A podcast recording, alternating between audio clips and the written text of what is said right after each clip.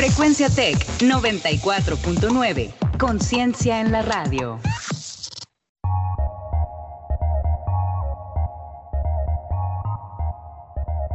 En 30. En 30. En 30. En 30. En 30. En 30. En 30. En 30. En 30. Bienvenidos.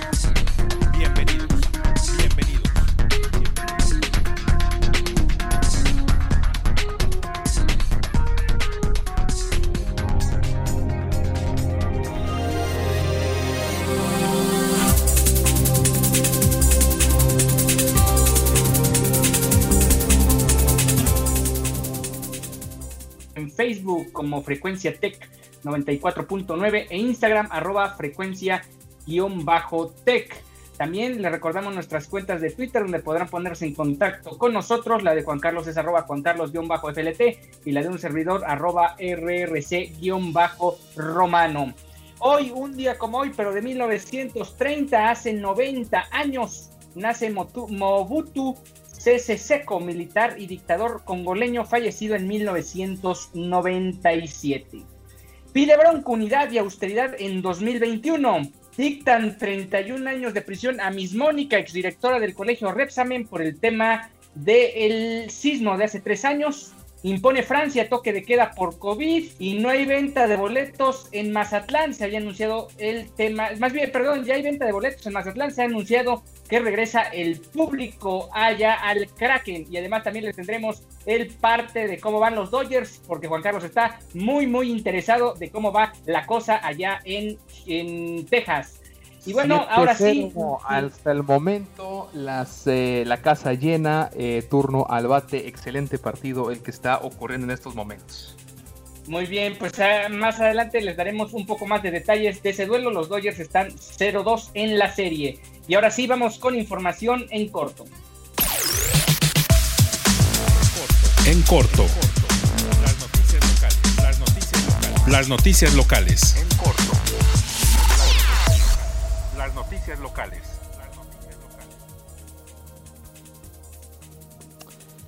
Al cerrar su quinto informe, el gobernador Jaime Rodríguez pidió a los diputados y actores políticos actuar en unidad y con austeridad en 2021, último año de su gestión.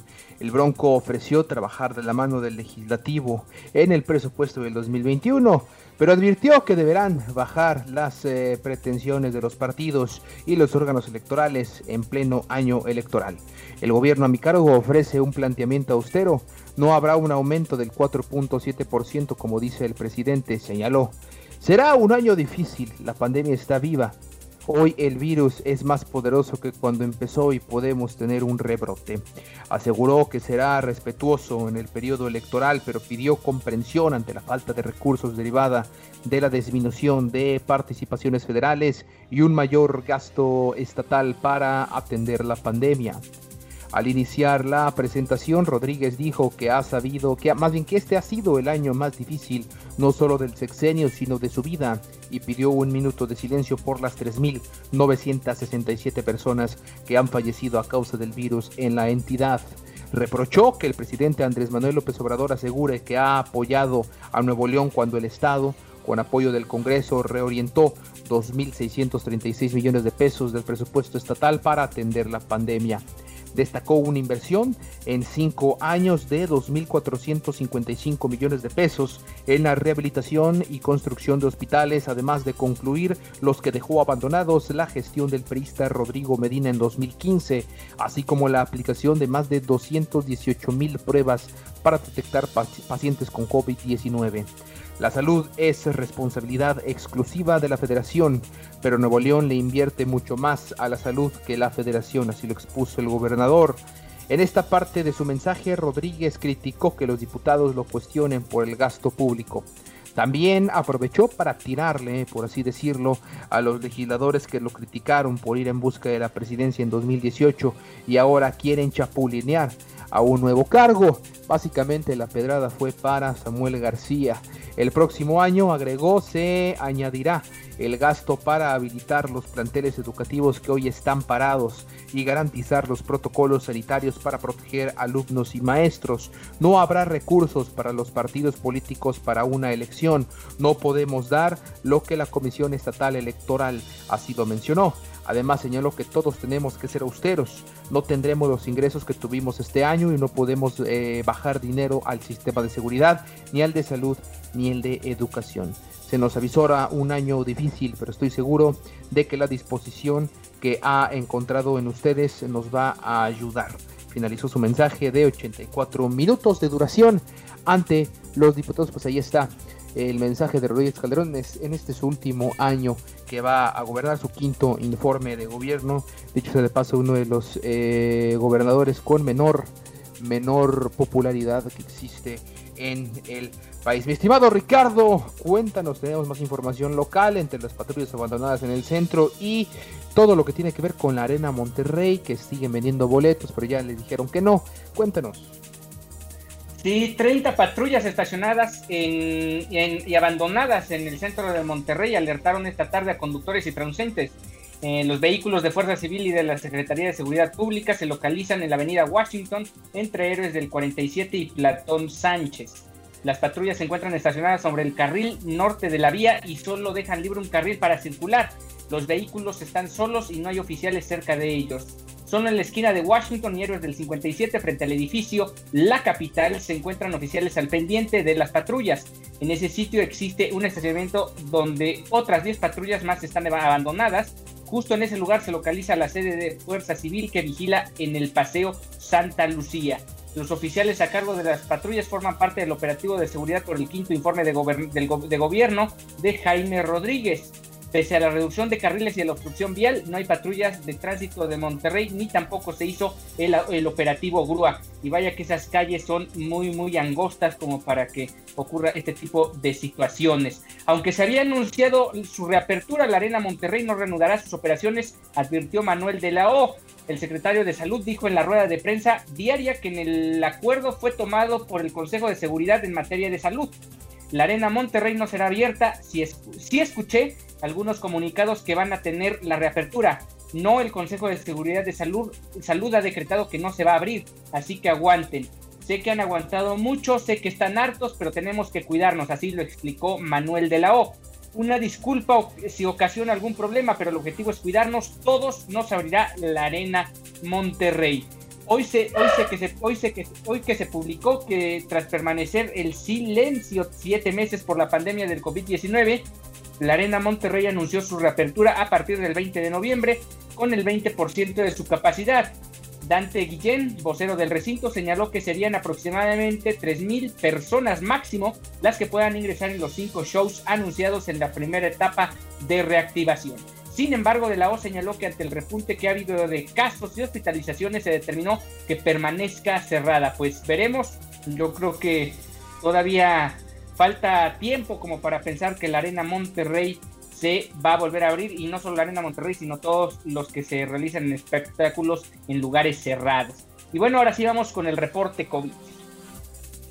Exactamente, Ricardo, eh, sobre todo porque por esta situación que mencionaba el doctor de la O en esta nota anterior, ya que Nuevo León registra hoy, escuche usted, cuatro días al alza en hospitalizaciones por COVID, con 1.067 pacientes internados, lo que representa el 49.5% de la ocupación hospitalaria. Estábamos en 48, habíamos estado en 45, de hecho inclusive llegamos hasta los 44 y hoy ya estamos en 49.5% de la ocupación hospitalaria. La Secretaría de Salud reportó 29 nuevos fallecimientos por COVID en la entidad, con lo que suman 3.996 muertes desde el inicio de la pandemia. Además se contabilizaron 476 nuevos contagios para un acumulado de 72.330.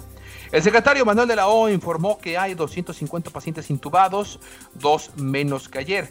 Agregó también que 63.210 personas han sido dadas de alta, mientras que 889 casos permanecen como sospechosos. Al finalizar la rueda de prensa, el doctor Alao dijo que es preocupante el aumento en la cifra de pacientes hospitalizados. Todos tenemos temor, pero el virus no viaja solo. El virus lo transportamos los seres humanos, así que vamos a cuidarnos. Finalizó con estas palabras el secretario de la O. Ahora sí vamos a, ver qué es lo que sucede en el plano nacional con la directora del colegio Repsamen, también con el Quesos Gate de esta tarde y la información por supuesto internacional en Agenda 21.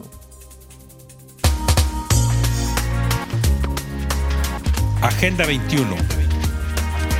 Actualidad global.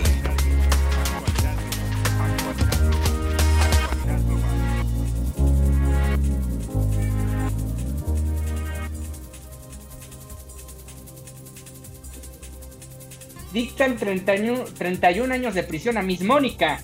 Mónica García Villegas, exdirectora del colegio Repsamen, pasará 31 años en prisión después de que un tribunal de enjuiciamiento lo determinó. Además deberá dar 400 mil pesos por cada una de las 26 víctimas que murieron cuando se derrumbó el colegio durante el sismo del 19 de septiembre de 2017. Su defensa, Rosendo Gómez, informó que apelarán y tienen 10 días para hacerlo. A pesar del dictamen sobre su condena y el monto económico por reparación del daño, no todo está dicho, aseguró. Algunos de los padres de familia que salieron dijeron que están de acuerdo con la sentencia y otros pidieron más años de prisión. Afirmaron que este no es un hecho de venganza ni de beneficiarse económicamente porque la vida de sus hijos no tiene precio, sino que sea un antecedente para que no vuelva a ocurrir. Por su parte, la exdirectora expresó durante su audiencia que no pedirá perdón por la muerte de 26 personas, entre ellas 19 niños, durante el colapso de la escuela en el sismo del 19 de septiembre de 2017. Yo soy inocente, yo no les voy a pedir perdón y, se les y, si les molesta que me esté defendiendo y que quiera mi libertad, así como ustedes quieren mi cárcel, yo quiero mi libertad. Entonces cada quien debe su, cada quien desde su trinchera se tiene que aguantar compartió su abogado Rosendo Gómez durante el receso de la audiencia. La señora se mostró como lo que es realmente una persona insensible, una persona a, lo que a la que no le importan las terceras personas, los papás. Siguen siendo una, sigue siendo una persona egoísta, expresó al respecto Alejandro Jurado, padre de Paola de 7 años, una de las menores que murió tras caer el edificio del colegio derivado de actos de corrupción, según dictaminaron las autoridades expresó que fue ella quien dio dádivas y la documentación falsa que habría, que habría la, la construcción del edificio, el cual colapsara aquel 19 de septiembre. Y Hace aproximadamente un, mes, el 17 de septiembre, Miss Moni fue declarada responsable por los delitos de homicidio culposo y de responsabilidad de director responsable de obra o corresponsables por parte de un tribunal de enjuiciamiento debido a que se comprobó que incurrió en actos de corrupción. La defensa de la directora pidió que le den máximo siete años de prisión y que sea pagado el monto económico de reparación del daño, entre otros probables responsables. Además, argumentaron que de acuerdo con estudios psicológicos, el duelo de los padres de familia resulta patológico. Alejandro Jurado asegura que lo que buscan es justicia, pues fue la directora quien propició el hecho seguido de otras complicaciones. Mientras que los abogados de algunos padres piden 130 años, otros apoyan que sean alrededor de 73, que son los que pide la Fiscalía General de Justicia. Después de la audiencia se decretó que serían 31. Pues ahí está el tema tres años después prácticamente se, está llegando al fondo de esta situación que fue tan penosa y que ocurrió allá. Ciertamente nadie controla lo que hace la naturaleza, pero al final también hay que tener sus previsiones y en este caso no las hubo desde la construcción del colegio. Exactamente, toda la falsificación de documentos, eh, toda eh, la construcción que estaba eh, muy mal hecha, al final de cuentas también el factor humano ahí intervino, se pudieron evitar esta tragedia de haber hecho las cosas en regla, sin embargo pues ahí está la actitud de que se quiere defender, de que no es culpable de nada, pues vamos a ver, porque tendrá mucho tiempo para repensar sus palabras allá en prisión, aunque todavía eh, pues este recurso de la apelación que tendrán 10 días para apelar esta sentencia. Por lo pronto también otro de los temas que eh, simbraron de las redes sociales y de que se habló demasiado fue acerca de lo que lo, hemos denominado aquí el Quesos Gate, ya que la Secretaría de Economía junto con la Profeco ordenó la suspensión inmediata de la comercialización de 18 marcas de quesos y dos de yogur natural que no cumplen con lo establecido en las normas oficiales mexicanas en cuanto a su elaboración. Entre las marcas están productos de Sigma Alimentos, Qualitia, Grupo Lala y Grupo Danone. De acuerdo con la dependencia, su comercialización se ha llevado a cabo con información que puede inducir al engaño de los consumidores. En los productos denominados como quesos, los principales incumplimientos detectados son utilizar la leyenda 100% leche sin serlo, adicionar grasas vegetales para sustituir la leche que debería contener en su elaboración, proporcionar un menor gramaje que el declarado en la etiqueta como contenido neto y no informar en la superficie principal del empaque el porcentaje de uso de caseinatos para su elaboración. ¿Cuáles son las marcas que, cuya comercialización se prohibió? Pues son Food, Nochebuena, Premier Plus Cuadritos, Suanca, Perucita, Burr, Precisísimo, Franklin, Selecto Brand, Galvani, Lala, El Parral, Portales, Walter, Sargento, Cremería, Covadonga, Ahorrera y Filadelfia. En los productos denominados como yogur natural, los incumplimientos detectados son adicionar azúcares y no cumplir con el contenido mínimo de leche. Las marcas que han quedado prohibidas son Danone Benegastro y Danone Natural. A todas ellas la dependencia les impondrá las multas y medidas previstas en la Ley de Infraestructura de Calidad. Y ante esto, Lala respondió, la empresa de alimentos Grupo Lala Lácteos Laguna respondió a la autoridad que su producto queso manchego deslactosado rebanado de 400 gramos cumple con las especificaciones establecidas en la NOM 223 de queso y está elaborado por completo con leche. Las observaciones que realizó la Profeco en el artículo de su revista de abril pasado se refieren a que no se indique claramente el país de origen del producto, tema que fue debidamente atendido y solventado en tiempo y forma, argumentó el grupo, porque tampoco es queso manchego, es queso tipo manchego, que de hecho para el próximo año esta denominación deberá de eh, borrarse y deberá ser eh, denominada como eh, que, no, que no tenga la palabra manchego, ya que esa es denominación de origen. La empresa mencionó estar en contacto con la autoridad competente para aclarar la situación. Todos nuestros alimentos cumplen cabalmente con las normas que los regulan, aseguró la empresa Lala, cuyas acciones, dicho sea de paso, se desplomaron tras este, pues tras estas eh, declaraciones de la Profeco y de la Secretaría de Economía. Así están las cosas con eh, los lácteos aquí en el país. En, realidad las redes se volcaron tanto en memes como en críticas. También por alguna razón eh, AMLO entró al, tema de discusión, que, que, AMLO está en contra de los quesos porque es intolerante a la lactosa, una serie de cosas también fuera de, contexto. La situación es que no estaban eh, bien claras las etiquetas, estaban engañando al público estas marcas específicas y pues tienen que pagar la multa nada más y nada menos. Mi estimado Ricardo, la información internacional, la cosa está difícil en Francia por la situación del COVID y en toda Europa en realidad. Sí, antes el número de casos en México, 4.295 el día de ayer y 475 personas fallecidas, un aumento pues algo considerable con respecto a lo que habían sido los últimos días. Y sí, en Francia el presidente francés Emmanuel Macron anunció este miércoles un toque de queda en París y otras ocho áreas metropolitanas en estado máxima de alerta por la pandemia ante el agravamiento de la situación hospitalaria en amplias zonas del país. El toque de queda será de 21 a 6 horas local y comenzará a partir del próximo sábado con una duración inicial de cuatro semanas ampliables a seis, detalló el presidente en una entrevista televisiva. Tenemos que tomar medidas más estrictas porque estamos en una situación preocupante, afirmó Macron. El objetivo de la medida es frenar el crecimiento de los contagios a fin de que el actual ritmo pase a lo aproximadamente 20 mil diarios a nivel de 3 mil a 5 mil, añadió. Macron aseguró que en un reconfinamiento general de la población como el vivido la semana la pasada primavera sería desproporcionado, por lo que el toque de queda es una medida pertinente. No se podrá ir al restaurante después de las 21 horas, no solo podrá, no se podrá ir a fiestas a casa de los amigos, explicó el presidente, quien avanzó que habrá controles policiales y multas para los infractores, igual que un sistema de autorizaciones para quienes tengan que salir por trabajo o motivos ineludibles.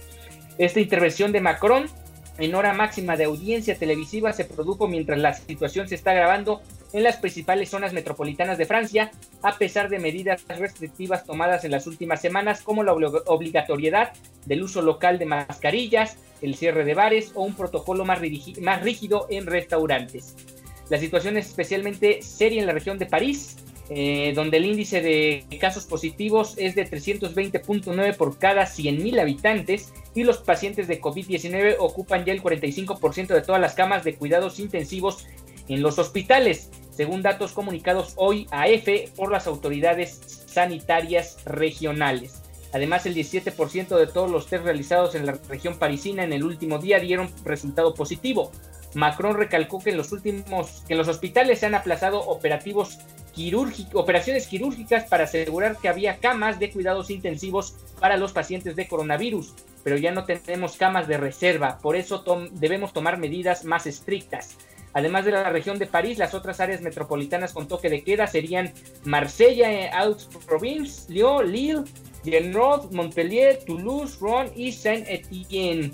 La pandemia ha causado ya 33 mil muertes en Francia según las últimas cifras oficiales disponibles. Y sí, no solo es un tema de Francia, sino realmente en toda Europa. En el Giro de Italia ya se retiraron dos equipos porque dieron positivo a COVID y no está nada lejos la situación también allá en Italia que lo comentamos ayer. Exactamente, mi estimado Ricardo, y por lo pronto viajamos de Europa hacia Estados Unidos, donde la captura de inmigrantes indocumentados en la frontera sur de Estados Unidos disminuyó 53% durante el periodo fiscal 2020, comparado con el año anterior, así lo informó el día de hoy el director interino de la Agencia de Aduanas y Protección de Fronteras, Mark Morgan. En el periodo fiscal que concluyó el 30 de septiembre, las autoridades migratorias detuvieron por entrar ilegalmente al país o devolvieron a México por ser inadmisibles a 458.088 personas en comparación con las 977.509 del año fiscal 2019. Así lo informó la agencia. Sin embargo, el informe muestra que en septiembre pasado las autoridades fronterizas capturaron o consideraron inadmisibles a 57.674 personas, la cifra mensual más alta en este mes desde el año 2012. Pues ahí está esta información. En Chile, además, Amnistía Internacional pidió el día de hoy a la Fiscalía chilena que investigue a los altos mandos del cuerpo policial de los carabineros por permitir que se cometieran violaciones a los eh, derechos humanos en la ola de protestas que estalló en el país hace justo un año.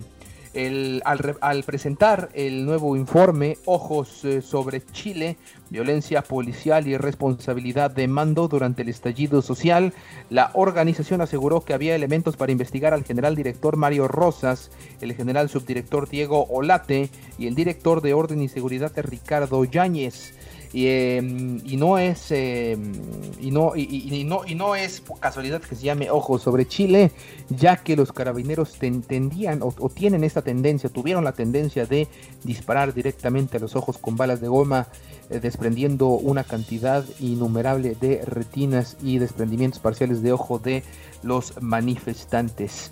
Y por último la OMS eh, la Organización Mundial de la Salud eh, dijo el día de hoy también que la nutrición podría la muerte de 10.000 niños más cada mes este año como resultado del impacto de la pandemia del COVID-19. Esto equivale a 6.7 millones más de niños desnutridos, principalmente en África subsahariana y el sur de Asia.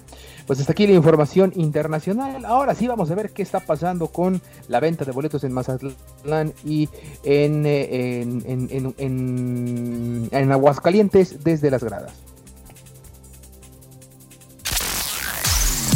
Desde las gradas, lo último en deportes.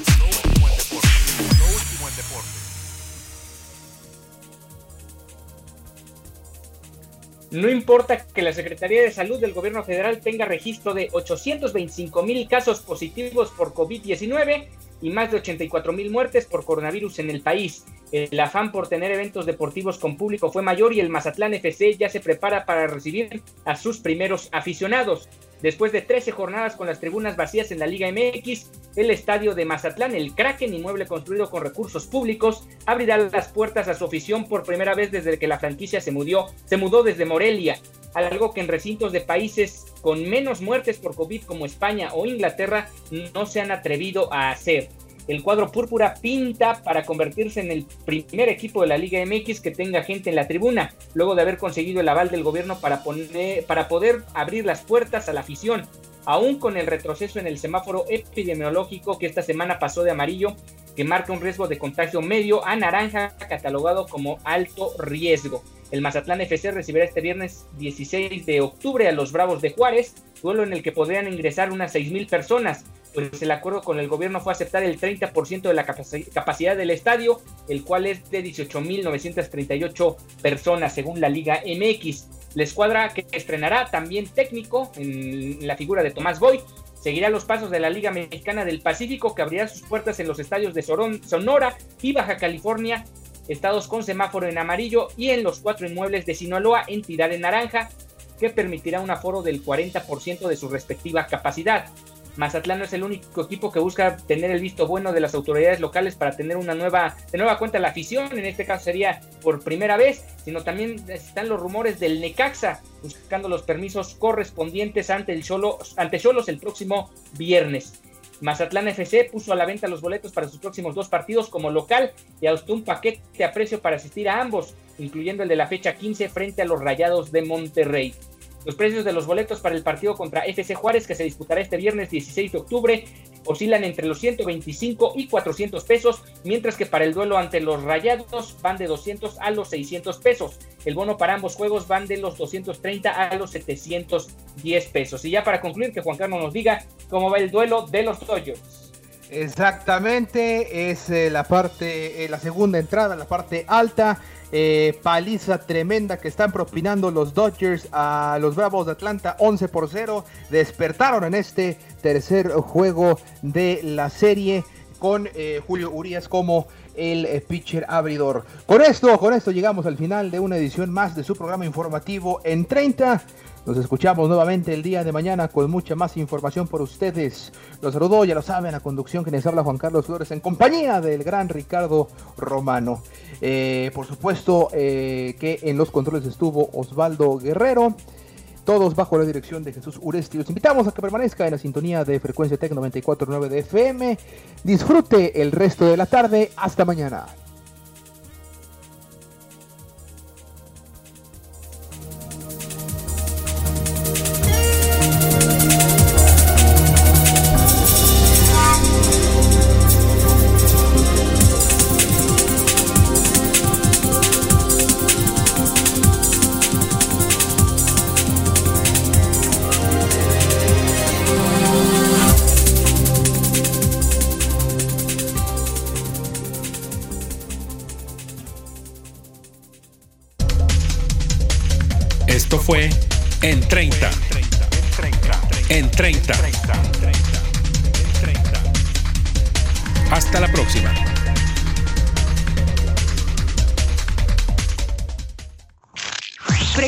Tech 94.9. Conciencia en la radio.